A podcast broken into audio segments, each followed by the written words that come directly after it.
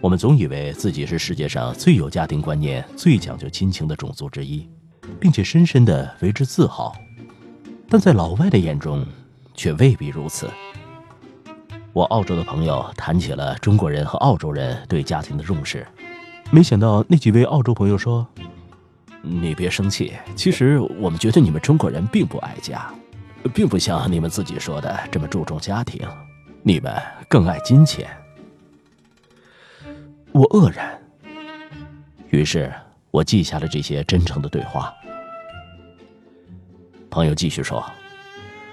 无论在澳洲还是在中国当地，你们中国人的确很勤奋。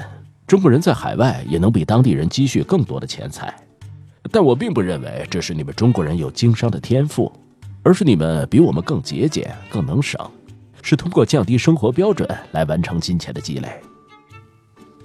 你们平时很少上酒吧，周末也很少度假，甚至周末和假期都不休息。衣服都是从中国买了带过去，因为上海这边更便宜。我甚至看到有上海的学生带了很多的碗过去。你们会没日没夜的工作，把孩子都交给老人照管。除了关心孩子的学习成绩之外，你们忙得很少和孩子一起玩。圣诞节你们甚至都不休息。所以，你们华人的孩子尽管学习上很优秀，但他们总觉得自己很另类，觉得和当地人比起来，父母更关心的是家庭的金钱收入，关心的是他们的学习分数，而不是他们的快乐。是的，我知道你要说什么。你们中国人说这是为了孩子，为了下一代多挣些钱。但每一代都说自己赚钱是为了下一代，那么究竟哪一代会真正的使用这笔钱呢？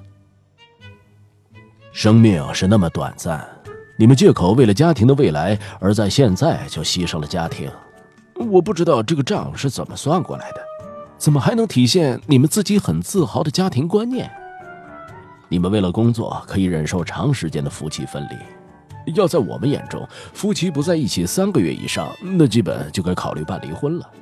所以，我们被派到海外来，那一定是全家一起来。我的妻子、孩子都要搬到上海来。他们要是不愿意来，那我就不可能接受这项工作。家庭比工作更重要啊！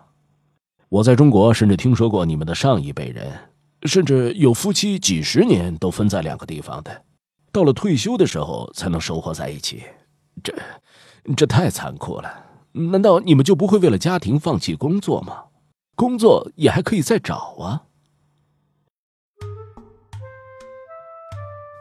我的中国公司里有很优秀的人才，但因为不是上海本地人，家庭就在另外的城市，每个月甚至每两个月才能相聚一次。为什么其中一方就不能放弃工作呢？我知道有很多在城市里工作的农民，他们甚至只能一年回家一次，都说是为了家庭在挣钱。可这样的钱再多，又有什么意义呢？在澳洲，中国人基本都比当地人要有钱，但没有人羡慕你们的生活。我认为你们就是金钱的机器，但你们为自己的赚钱爱好涂上了一层家庭的色彩。看看我们的周围。多少人为了一个房子牺牲了自己的今天，加班加点的工作，嘴上还念念有词，说等买上了房或者还完了贷款就可以轻松了。等着吧，房子完了，还有孩子呢。又有多少孕妇说等孩子生下来就好了，生下来更麻烦，还不如在肚子里想去哪儿去哪儿。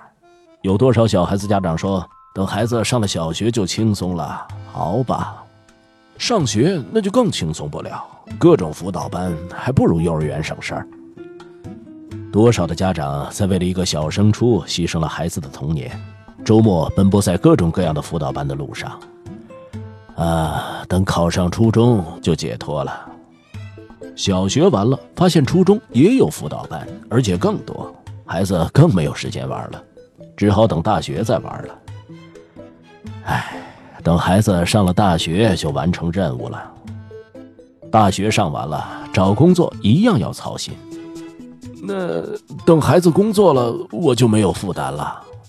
工作找好了，又开始操心孩子的婚事房子。好吧，好吧，等孩子结婚了，那我就不用操心了。什么？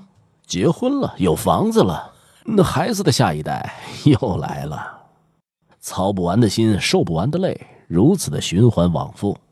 我们的视线永远在未来，为了未来，今天积累能量、积累证书、积累票子，结果就是抱怨。我们的视线永远没有活在当下，发现一辈子没有一天是为自己过的。其实中国人的一辈子就是这么过的。最懂得享受的是美国人，最有信仰的是欧洲人，从出生到死亡都充满竞争和压力的是中国人。大多数的美国人的一生是这样的：零到十岁参加野地考察等各种集体活动。十到二十岁谈恋爱和追梦，二十到三十岁找份平凡稳定的工作，三十到四十岁终于发现自己的追求，享受有房有车有孩子的生活，四十到五十岁常常在工作压力中度长假，五十到六十岁享受教会生活旅游，六十到七十岁开始写回忆录旅游，七十到八十岁安度晚年，死后一般进公墓。大多数欧洲人的一生是这样过的：零到十岁参加学校乐队学习古典音乐等；十到二十岁组织自己的乐队进行各种尝试；二十到三十岁严重受哥特死亡文化影响；三十到四十岁乐队开始正式走黑色金属路线；四十到五十岁回忆童真，开始过回彩色的生活；五十到六十岁安定下来，寻找温情，过小生活。六十到七十岁去教堂总结自己的一生，七十到八十岁与子女一起安度晚年，死后安心的躺在一大片属于自己的土地上。大多数的中国人的一生是怎么度过的呢？零到十岁被迫学习各种课外技能，不断的考级，多数是为了父母的面子和期望。十到二十岁死啃如山的书籍，应付如海的考试。